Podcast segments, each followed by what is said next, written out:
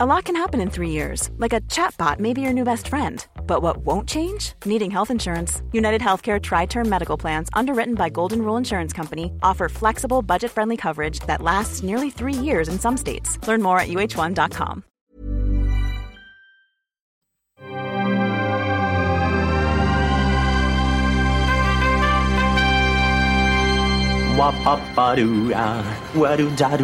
Steven, arrête s'il te plaît, j'ai jamais pu encadrer Michel Legrand. Salut c'est nos ciné, votre rendez-vous avec le cinéma qui n'avait pas pris le temps depuis un petit moment déjà de s'éloigner des salles obscures pour s'intéresser à ce qui se passe sur le petit écran. C'est devenu une banalité que de dire qu'on y trouve largement de quoi contenter son amour des scénarios écrits au cordeau, de la mise en scène redoutablement précise et de la direction d'acteurs aux petits oignons, mais c'est tellement évident justement qu'on oublierait presque de le souligner par exemple en mettant en valeur une série comme Tchernobyl dont on va causer là tout de suite avec un, tri- un trio de critiques thermonucléaires. Daniel Andrieff, salut Daniel. Zdarova. Julie Le Baron, salut salut Salut, Julie. Julie. Salut Julie. J'ai été perturbé par l'accent russe moi de aussi, moi Salut aussi. Julie. Salut Thomas. Et David Honora, salut David. Salut Thomas. Tu n'as pas répondu en Non, espagnol, je, je suis extrêmement voilà. déçu. C'est nos ciné, épisode 195 et c'est parti. Tu fais un amalgame entre la coquetterie et la classe. Tu es fou. Enfin, si ça te plaît. Jalu, Jalu le baron, c'est pas mal en même temps. Ouais, c'est assez, c'est c'est joli, ouais, ouais, c'est pas mal, c'est pas mal. Un nom pas Tchernobyl, super je compliqué. Suis désolé, Julie.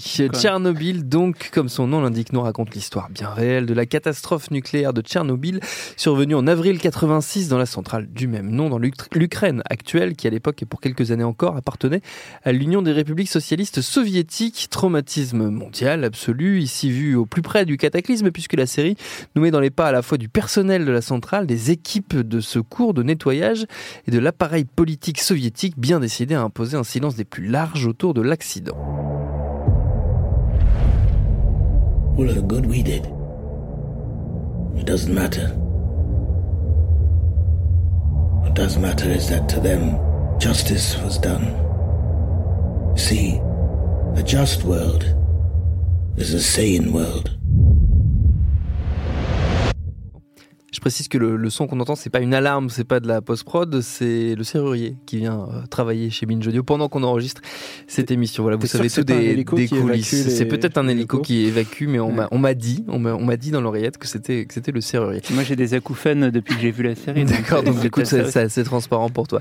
Euh, cette mini-série, donc Tchernobyl, 5 épisodes, on la doit à HBO et surtout à Craig Marzin, son créateur et showrunner, personnage intrigant qu'on qu'on connaissait surtout comme scénariste de tout un tas de films assez dispensables, comme Scary Movie 3, Scary Movie 4 et The Hangover Les 2 moins bons Scary et 3, les moins bons Scary Movie, évidemment, les deux premiers étant des chefs-d'œuvre.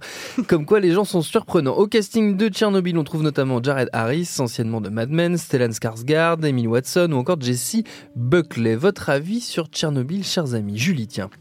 Mon avis sur Tchernobyl. Bah oui, Euh, bah, c'est pour ça c'est moi que- qui commence. C'est pour ça que je vous ai invité dans cette émission. Je remplace euh. Julien Dupuis. Exactement. Euh, bah, écoute, moi que ton nom ressemble à celui de Julien, c'est pour ça.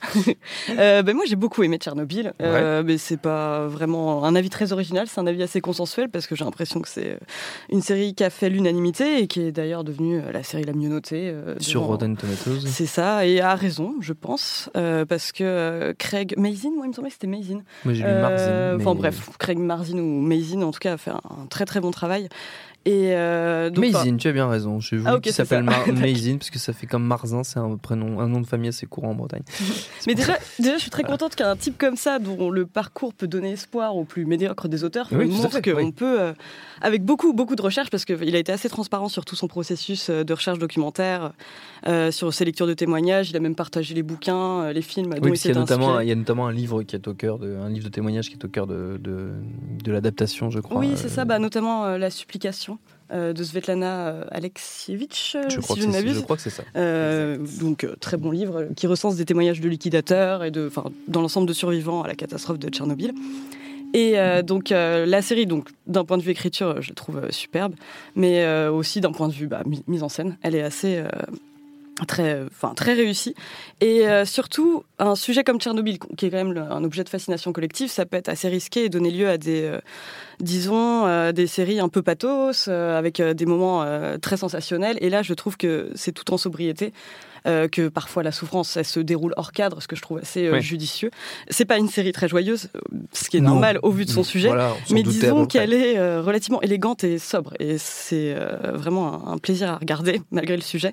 et c'est aussi dû, à mon sens, aux acteurs qui ont été choisis. Enfin, je pense notamment bah, à Jared Harris qui joue Valérie Legasov, et j'ai l'impression que lui incarne la suite logique du rôle qu'il avait dans la série The Horror, où il jouait Francis Crozier, et il se retrouvait donc à faire de la gestion de crise face à un mal qui le dépasse, et là c'est exactement ce qui se passe également.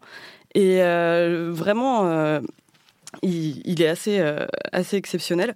Et beaucoup d'autres personnages donc, qui sont charismatiques, mais qu'on croit seulement au fil d'un épisode. Donc, je pense au chef des mineurs ou au type qui supervise l'exécution des animaux donc, pendant l'évacuation. Et des, il y a beaucoup de scènes, en tout cas, qui sont restées en moi qui resteront longtemps en moi, je pense. par exemple, celle de, où on suit une petite grand-mère de 82 ans euh, à qui un soldat donc euh, lui demande d'évacuer son village où elle a toujours grandi. Elle, elle est là, non mais attends, enfin j'ai euh, j'ai vécu j'ai vécu Staline, j'ai vécu la grande famine et tout. C'est pas genre face à un mal invisible des radiations que je suis même pas capable de voir que je vais me barrer quoi. Et j'ai trouvé ça vraiment très très fort. Et euh, voilà, enfin, et surtout, euh, donc là, c'est un point sur lequel Daniel pourra peut-être plus m'éclairer parce que. Euh, je... je survis pas, j'ai pas survécu à en tant qu'ambassadeur de la culture soviétique en France. ouais, c'est ça. j'ai remarqué que la série avait été pas mal louée pour donc son sa précision quasi maniaque, son attachement, son désir d'authenticité. Et là-dessus, il y a un journaliste sportif russe qui s'appelle Sla... Slava Malamud possible que j'écorche son nom, euh, qui lui donc euh, a des souvenirs très vifs de la catastrophe de Tchernobyl et racontait que euh, vraiment tous les détails de, des uniformes portés par les écoliers aux petits sauts que transportaient certains soviétiques pour sortir leurs déchets étaient vraiment vraiment tout à fait authentiques. Quoi. Là, j'ai vraiment pas grand chose à redire sur la série. En fait, la seule critique, et encore, c'est pas moi qui la formule, mais la seule critique que j'ai pu voir et qui moi finalement m'a pas tant touché, c'est le fait que la série soit en anglais et pas en russe. Mais euh, bon, bah, pour des besoins d'audience, ça paraît tout à fait logique qu'ils aient, qu'ils aient fait ce choix. Quoi.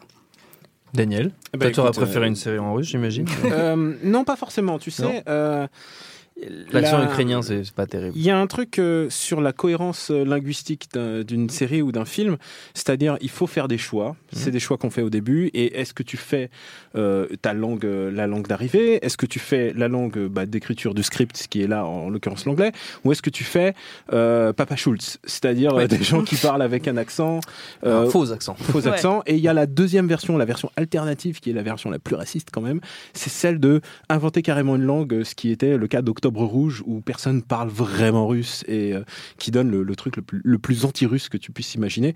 Mais euh, c'était ça, euh, c'était ça les films de cette époque. la série Tchernobyl fait le choix de, de tout faire en anglais et de partir, de, de, faire ce qu'on appelle la confiance à ses, à ses comédiens, c'est-à-dire à, l'intensité de ce que les acteurs peuvent procurer. Et c'est ce que j'appelle le choix Eastern Promises, où il y a Viggo Mortensen qui parle pas un mot de russe. Il, est, il, il, te vitrifie du regard parce que il joue l'assassin russe et Viggo Mortensen, quand il joue quelqu'un, il est dedans. Et là, c'est exactement ça. les, les acteurs sont, en même temps, moi, je, pour, être, pour être 100% franc, j'y suis allé un peu par reculons, mais quand j'ai vu qu'il y avait euh, Stellan Skarsgård et euh, qui fait partie de l'amicale des, des, Suédois qui jouent que des Russes euh, au cinéma. je me suis dit ah putain encore on va avoir Dora encore des Stalingrad. Tu te souviens de Stalingrad le, fameux film où, où t'as Khrouchtchev qui We need to get out Stalingrad of this shit house. Tu vois enfin et moi j'en peux plus de, ces, de, de, ces trucs avec accent. Et donc j'adorais Daris, il est extraordinaire. Je suis complètement amoureux de cet acteur depuis Mad Men. il mm. était il était flamboyant et c'est ça qui est important, c'est qu'ils savent mettre euh, de l'intensité dans le jeu et c'est ça qui est important, c'est que on voit l'intensité euh, dans son personnage mais aussi dans, dans les autres et c'est ça qui est intéressant dans, dans Tchernobyl à mon avis, c'est que il n'y a pas qu'un seul point de vue. Euh, comme tu le faisais justement remarquer, Julie, Voice from Tchernobyl qui est le bouquin dont, dont s'inspire, c'est ce qu'on appelle une oral history, c'est-à-dire c'est vraiment aller aller voir les hmm. gens pour qu'ils le racontent. c'est une collection de témoignages. Et collection de témoignages qu'elle a romancé par son propre style. Hmm. C'est vraiment un travail de journaliste. Elle est d'ailleurs elle a le prix Nobel, ce, qui est, euh, ce, qui est, rarissime pour une journaliste et euh, pour un journaliste déjà et pour une journaliste encore plus. Et, euh, et, du coup, la série adopte cette histoire de point de vue, c'est-à-dire qu'on va passer du mineur, on va passer ensuite euh, bah, euh, aux politiques, et c'est ça qui est assez génial. Enfin, génial de voir ça. C'est horrible de dire ça, mais c'est que tu vois euh, l'incapacité du pouvoir politique devant une euh, quelque chose hors du commun et de voir que tout d'un coup il y a un mec dans le système qui essaye de, de leur dire non non mais c'est vraiment grave ce qui arrive et de voir euh, ce qui est marrant de voir Gorbatchev par exemple mis à mal par par tout le Comintern parce que d'habitude en Occident on le présente un peu comme le gentil qui a mm. pété le, qui a pété l'URSS mais au fond c'est un mec qui s'est aussi fait bercer c'est c'est bizarre que ça prenne aussi un point de vue un peu un peu soviétique justement de mettre Gorbatchev comme si c'était un peu un nulard euh, qui s'est un peu laissé bercer. Et euh, c'est ce qui arrive euh, justement dans, dans cette série. Donc moi en fait j'aime bien les points de vue. Alors après on va en discuter après. moi ce qui m'intéresse aussi c'est les répercussions que ça a sur sur la Russie. sur la, je me suis j'ai un peu regardé un peu les, les, les journaux russes pour voir quelle était leur réaction par rapport à ça. Elles sont évidemment plus nuancées qu'en Occident. Oui mais euh, parce que euh, c'est la facilité de qu'a l'Occident de réécrire l'histoire. Et, euh, et, et c'est peut-être ce que je reprocherais c'est que les personnages sont soit méga gentils soit méga incapables soit des méga connards. Il n'y a pas de il y a pas d'intermédiaire. Il y a, il y a juste les animaux qui sont la neutralité suisse mais sinon euh, sinon il n'y a pas grand chose il n'y a pas grand monde euh, enfin il y a soit ceux que tu veux sauver soit vraiment il faut qu'ils il faut qu'ils restent dans la dans le plomb dans lequel on les fond à la fin enfin pas à la fin, mais euh, durant la série. Euh, c'est euh, c'est pas une série que je recommanderais euh, pour les gens qui sont qui pas traversent des mauvaises passes quand même. Oui. C'est quand même c'est quand même ouais. d'une infinie tristesse. Et euh, moi, pourquoi aussi j'y suis allé en, à reculons, c'est que j'avais peur de voir tous ces documentaires que j'ai vus quand j'étais gamin sur Tchernobyl et euh, ces villages avec des gens avec trois têtes et les déformations et tout qui m'ont donné des cauchemars personnellement. Et il y a rien qui me terrifie plus que la réalité de l'horreur atomique en fait, mm. de ce que ça a eu comme répercussion sur l'être humain.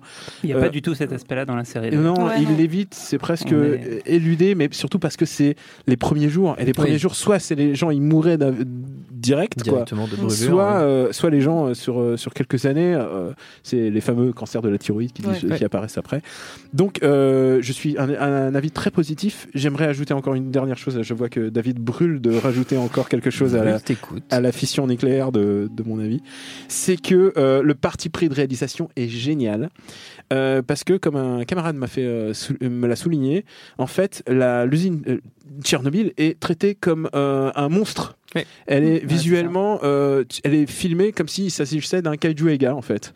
Il euh, y a des parallèles vraiment, vraiment délibérés avec, euh, je trouve, Godzilla et, et, tout, et toute la scénographie du évidemment Godzilla qui est né lui-même de la radioactivité oui, et la manière de le filmer et de le mettre en musique en particulier et m'a beaucoup plu parce que évidemment j'adore les j'adore tout ce qui est kaiju Ega j'adore les films de monstres et mmh. j'adore la manière dont ils dont ils influencent un peu la société et là c'est vraiment un cas euh, inqualifiable, un mmh. cas évident de, euh, de l'influence du kaiju Ega dans notre, dans notre quotidien, dans la manière dont on perçoit l'horreur aujourd'hui. Et je trouve ça, euh, ça me fascine complètement. Et euh, moi, je comprends pourquoi Tchernobyl, l'accident me fascinait quand j'étais ouais. petit, et je comprends pourquoi ça me continue encore de me fasciner. C'est vrai que c'est très intelligemment euh, mis en scène, David.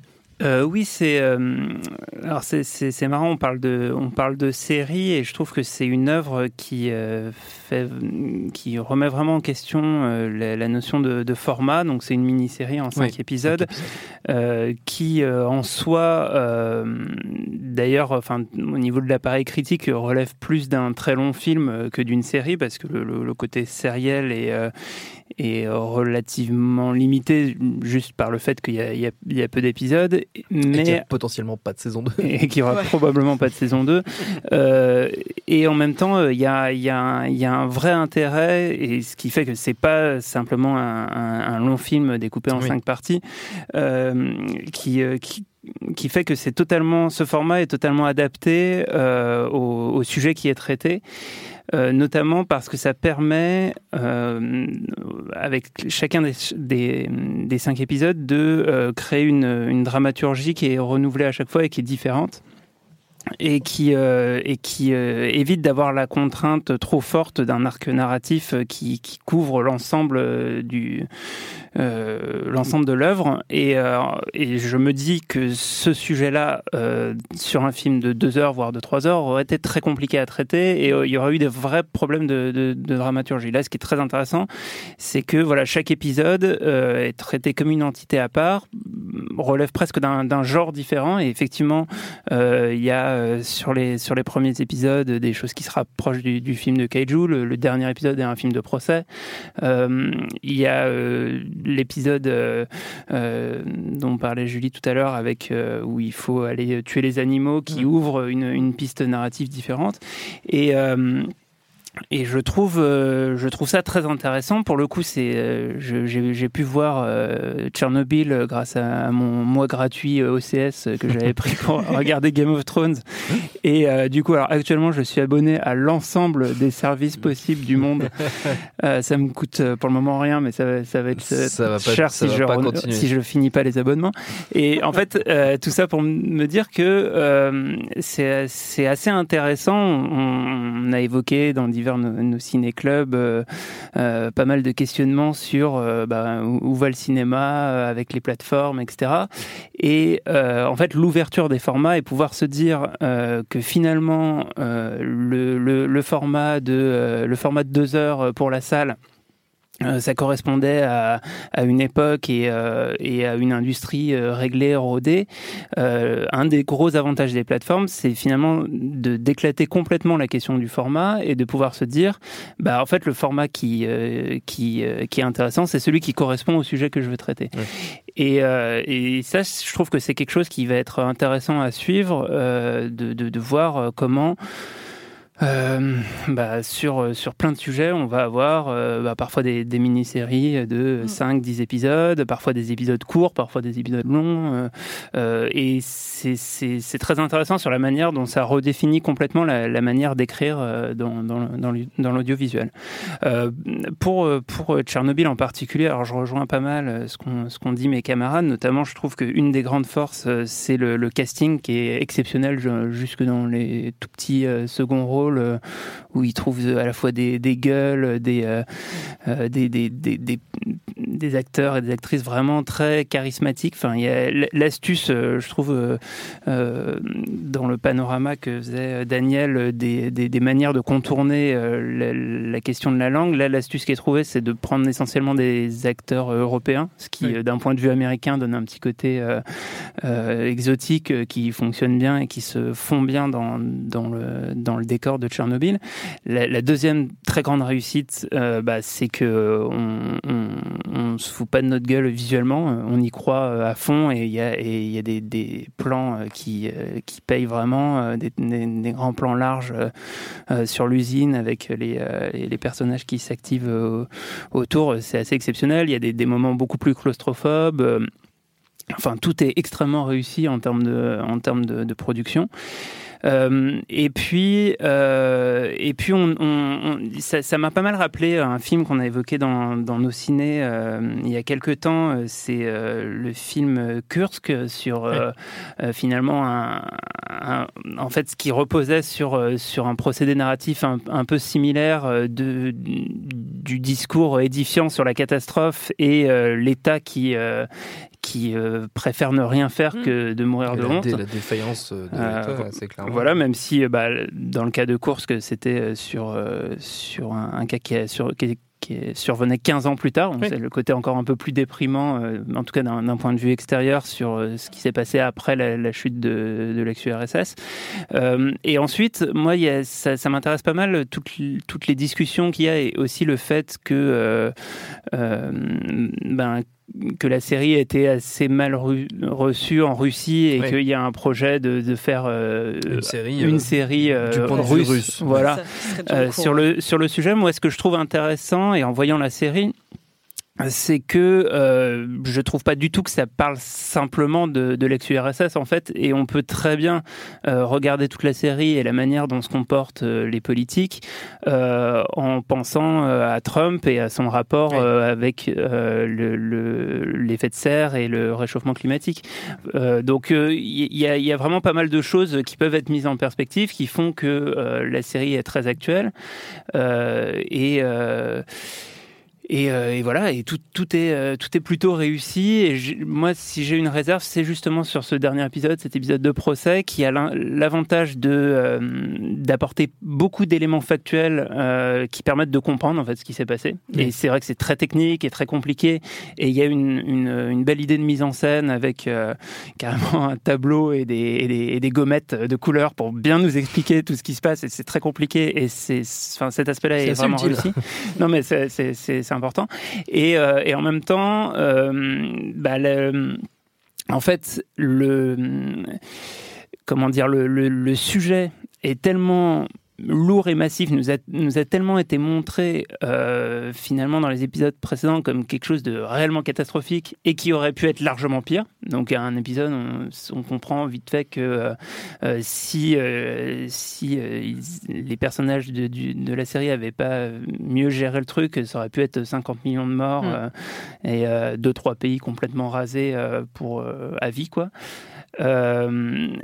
eh ben, euh, en fait, les enjeux sont tellement imposants euh, que euh, cette fin euh, qui repose sur les enjeux de dire bah, qui, euh, qui est coupable et euh, finalement d'arriver à dire que bah, effectivement il y a des dysfonctionnements dans l'organisation politique de l'URSS qui ont amené ça, bah oui, on a, oui, on a compris. Enfin, je veux dire, c'est assez faible en fait en termes de, retournement narratif. Donc à, ce niveau-là, on reste un petit peu sur notre fin alors que la série a connu son, son climax un ou deux épisodes avant. Mm. Julie oui, je suis assez d'accord avec toi sur ce dernier épisode euh, un peu explicatif, euh, avec euh, cette fin, que sont-ils devenus dans la vraie vie. Mais je trouve ça, moi en tout cas, ce que j'ai trouvé intéressant justement dans cette série, et tu parlais du fait que la Russie donc s'apprêtait à sortir sa propre version, c'est que bah, justement, en fait, cette série, j'ai pas envie de me cantonner à cette vision des faits. Elle m'a vraiment donné envie de me documenter euh, sur euh, sur Tchernobyl et du coup je regarderai avec tous les euh, documentaires que Daniel a ouais, traumatisé Daniel. Genre ouais, ça va être une semaine sympa. Les gens à trois têtes. non non mais voilà ouais bah, en passant tout le tous les monstres tous les enfin tous les sangliers à trois têtes etc.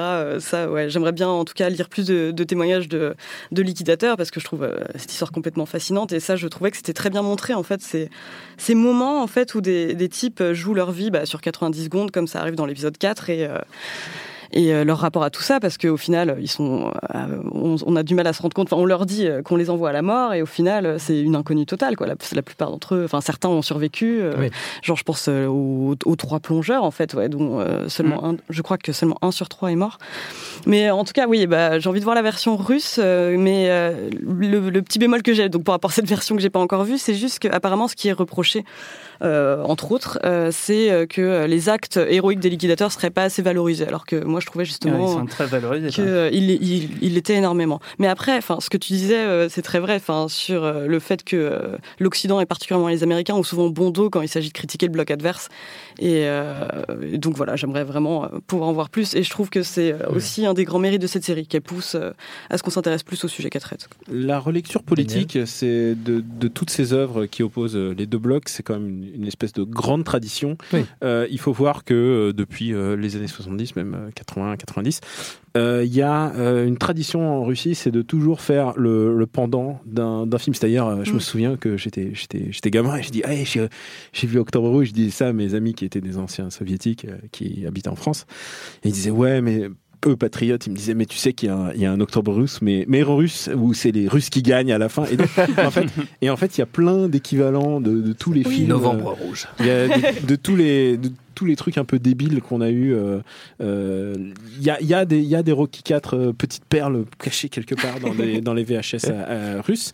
Et, et du coup, il y a, il y, a eu aussi évidemment la Stalingrad exploitation, c'est-à-dire tous les films liés à Stalingrad. Et, il faut les voir, hein, ces films ultra patriotes avec des, des, tanks, des tanks qui font des drifts sur, sur la longueur de Stalingrad. C'est absolument improbable. J'en ai vu un il n'y a pas si longtemps. Et donc, en fait, il y aura forcément des Tchernobyl euh, euh, documentaire plutôt docu-fiction comme ici, puisqu'en fait il y a, y a, des passages de fiction. En fait, évidemment, on peut, on loue la qualité de la reproduction, c'est-à-dire scénique, c'est-à-dire les props sont, extraordinaires, les costumes sont super, les, les, les, tableaux noirs, enfin vraiment, t'as l'impression d'y être. Pour moi, pour mes petits souvenirs de, du RSS, c'est vraiment, c'est, t'as l'impression de voir les, les, les props. J'ai déjà vu des, des, des Russes âgés qui retrouvent des, vieilles, des vieux trucs d'Union soviétique, qui se mettaient à pleurer parce que c'est des choses que, en plus euh, d'être bien rendues ici, et coûtaient très très cher en fait. C'est pour ça qu'il y a un côté très dénué dans la, dans la mise en scène, euh, dans, dans tous ces props, ils sont assez rares, et c'est ça qui fait en fait leur valeur à l'écran. Mais en fait, ce qui va être, euh, ce qui va être intéressant, c'est qu'il y aura forcément donc des Tchernobyl euh, version, version russe, mais ils seront, ils seront, je vous le dis tout de suite, ça sera, ça sera moins bien. euh, ça, sera, ça, sera, moins bien parce que déjà là, on a une œuvre, une œuvre, de qualité, mais surtout, euh, surtout, surtout, euh, bon, ils, ont, ils auront le, le, le, biais russe et je vois, je vois tout de suite où ça va aller et on, on, devine enfin que évidemment, ça sera le pendant propagande inversé.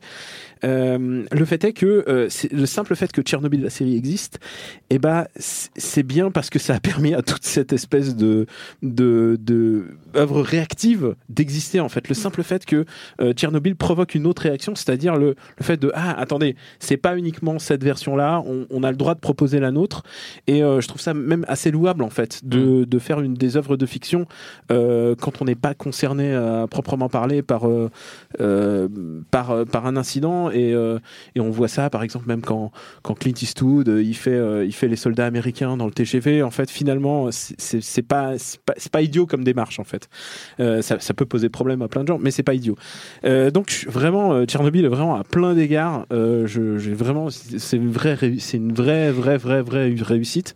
le, le, seul truc, c'est que ouais, presque j'aurais envie d'avoir une, une suite quelques années plus tard. En fait, j'aimerais même au-delà du drame de voir la chute de l'Union soviétique reconstruite comme ça. Enfin, je voudrais voir une grande fresque historique un peu euh, un peu comme euh, Racine, qui était la grande fresque historique des années de, de mon enfance, en tout cas des années 80. Euh, je voudrais un truc comme ça sur l'Union soviétique. je crois que même même HBO, il n'y a pas les moyens pour, pour ça. Ils sont pas prêts. Il y a l'aspect, le, rapport entre la réel et, entre le réel et la fiction est un, point intéressant. Et effectivement, le, le, créateur de la série a mis à disposition pas mal de bibliographies et d'éléments pour pour aller creuser le truc. Et c'est quelque chose quand on regarde la série qui pose question, y compris dans les moments qui semblent les plus euh, romancés. Euh, notamment, je pense à, à, un personnage féminin qui est la femme d'un pompier qui, euh, enfin, moi, m'ennuyait un petit peu pendant, le, pendant le visionnage. Je trouvais qu'elle avait des des comportements un peu stupides et que qu'on s'attardait trop en fait sur ce personnage qui faisait pas trop avancer l'histoire et, et voilà. Et en fait on apprend à la fin que le que le personnage n'est pas du tout quelque chose qui a été rajouté pour euh, pour euh, véhiculer quelque chose de particulier mais que c'est un personnage qui a existé et que et que voilà ça fait partie de, des histoires qu'il a choisi de raconter. Mmh.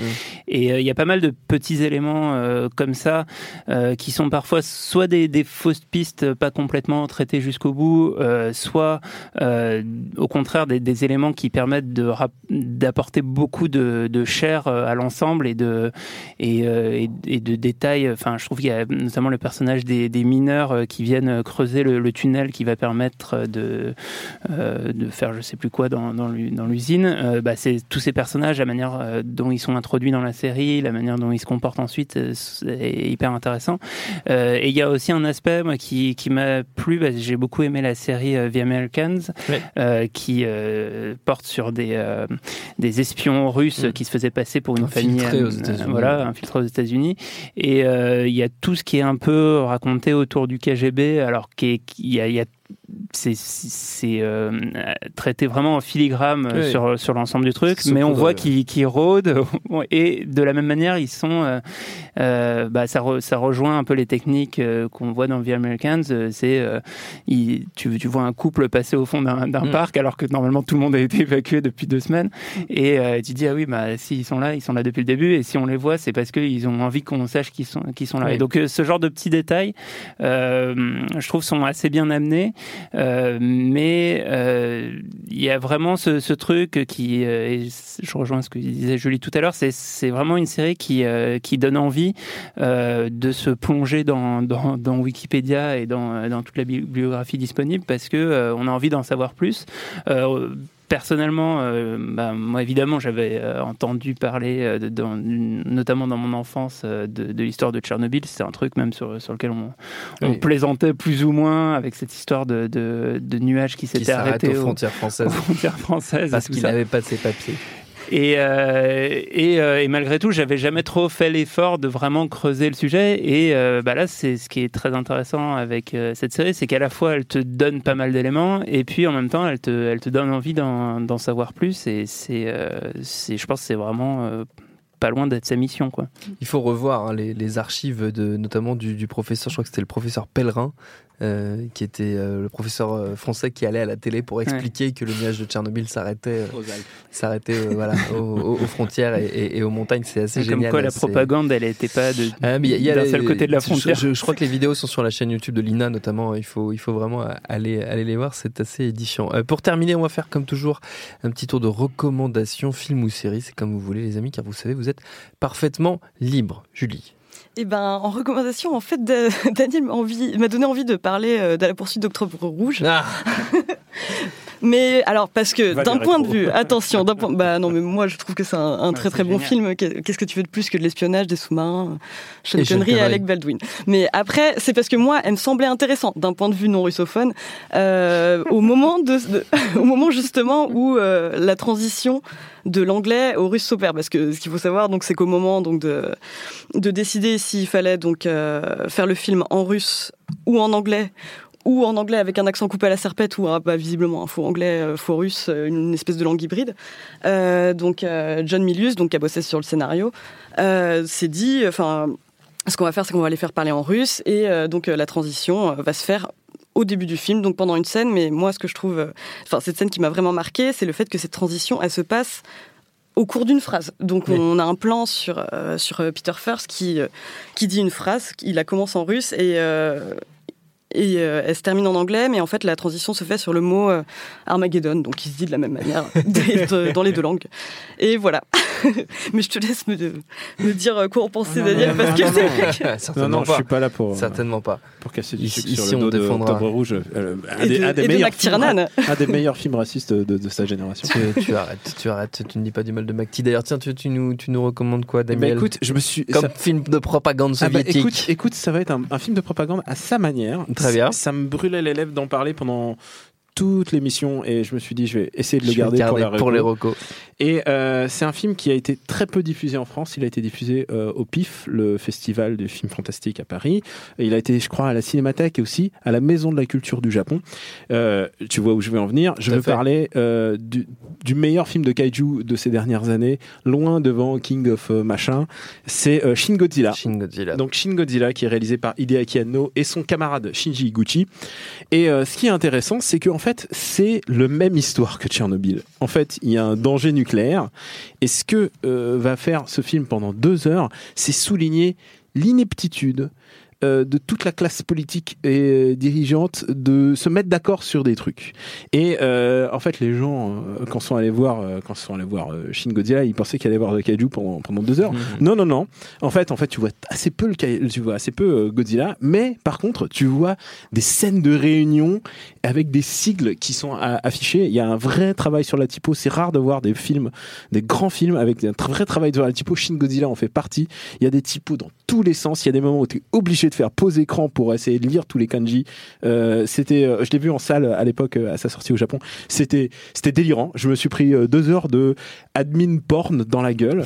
c'est, c'est, non mais c'est, vraiment fabuleux. Il y a un petit souffle nationalo parodique en fait, puisque en fait c'est ça qui est rigolo, c'est que bah, justement le Japon finit par vaincre Godzilla, non sans l'aide des Français. Donc je, je, tiens quand même à souligner à l'époque. Cocorico. Sans, sans, doute, sans doute Sarkozy peut-être.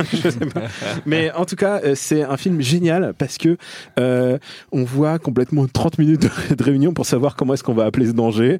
Et euh, il y a une scène où ils bougent des photocopieuses et qui est ma scène préférée de tout le film. Genre ils sont en train de genre, on va bouger les photocopes.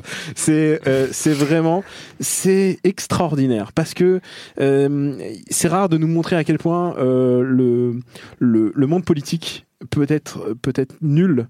Et Shin Godzilla le fait de manière assez brillante. Donc il y a 15 minutes de kaiju qui sont vraiment super, et le reste du temps, c'est des gens qui suent dans des costards cravates. c'est d'un, c'est vraiment, c'est c'est la fin du siècle japonais. C'est il y a il y a le machisme, il y a le machisme global, mais il y a aussi la meuf badass qui arrive avec un parler avec un phrasé américain. Elle parle très très très très mal anglais, donc je pense que c'est une référence à Octobre Rouge et ces gens qui parlent mal russe. Donc voilà, Shin Godzilla, il est disponible en, il est pas disponible en France, il est disponible en DVD si vous le voulez en version américaine parce que eux ils ont eu le bon goût de le sortir. Je sais pas si on peut l'avoir euh, par des manières plus orthodoxes euh, en France, mais en tout cas, je dois avoir un, abonnement. Euh, qui, qui, couvre, mais cette partie du Franchement, regardez-le. C'est quand même réalisé par Hideaki Anno, qui est quand même le réalisateur d'Evangelion, l'une des séries les plus marquantes de ces 30 dernières années. Voilà. David euh, bah moi, je vais recommander un film russe, un film ah qui, qui, va vous permettre de rester euh, dans l'expérience euh, ou de prolonger l'expérience plutôt, même si même si le film a, été réalisé 7-8 ans avant l'accident de Tchernobyl. C'est c'est Stalker d'Andrei Tarkovsky. Hmm. Euh, c'est un, un, film qui, euh, qui vraiment. Là aussi, on évite les moments de. de, c'est pas, très fun des non petits passages à vide. Bon, voilà, c'est pas forcément le. Si vous êtes en dépression, vous faites pas. C'est pas le film du dimanche après-midi. Le double programme. Pleut, quoi, voilà. euh, donc, euh, en fait, c'est c'est l'histoire du film qui est pas facile à, à résumer, mais le, le, Stalker, en fait, c'est un guide qui qui a la faculté de d'emmener les gens dans une zone, une zone interdite, qui ressemble énormément à ce qu'on peut s'imaginer de ce qu'est encore aujourd'hui euh, la zone interdite de, Tchernobyl. Donc c'est une sorte de zone post-apocalyptique très très bizarre. Et euh, il emmène euh, un, physicien et un écrivain dans, dans, cette, zone parce qu'à l'intérieur de la zone il y a la chambre dans, laquelle on peut réaliser ses désirs en fait enfin je, résume très mal le, propos, mais c'est à peu près l'idée. Et, euh, en fait, on est dans une sorte de d'errance euh, métaphysique qui est visuellement complètement hallucinante. Enfin, c'est, le film est vraiment une expérience euh, et, euh, et, voilà, faut vraiment être au calme, euh, mm. se, se, se, poser devant et, et, et, réussir à bien se concentrer parce que parce que voilà, c'est un, film qui peut complètement vous vous happer. Et et c'est et ce que je trouve vraiment vraiment dingue là-dedans, c'est que ben c'est c'est justement avec la perspective de, de Tchernobyl, c'est cet aspect un peu prophétique quoi, de, de se dire quand quand tu vois le film sans trop te poser la question de la date, tu peux dire ah ouais euh, tiens il, il, avait fait Tarkovsky un, un, film sur ce qui s'est passé après ça. Alors évidemment il a, il a dû être euh, euh, en partie inspiré par les, ce qui n'était pas des accidents pour, pour le coup mais les, les, les, bombardements d'Hiroshima et Nagasaki. Et du coup tout toute la, la, psychose autour mm. du nucléaire pendant la guerre froide, euh, mais c'est aussi un, un, grand film sur la foi, euh, sur, euh, sur beaucoup de questions et de questionnements métaphysiques, sur euh, la manière dont se retournent aussi les préjugés des deux personnages, celui qui est très rationnel et celui qui est plus po poétique, on va dire. Euh, voilà, donc c'est un, un, film euh, vraiment à part, hallucinant. Si vous l'avez pas vu, vous avez certainement jamais rien vu de tel, donc je vous le recommande très chaudement. Très bien, et notre temps est écoulé. Merci à tous les trois. Merci à Jules, à la technique, à Juliette pour la préparation. Binge.audio pour toutes les infos utiles. On vous dit à très vite. Je préfère partir plutôt que d'entendre ça, plutôt que d'être sourd. Binge.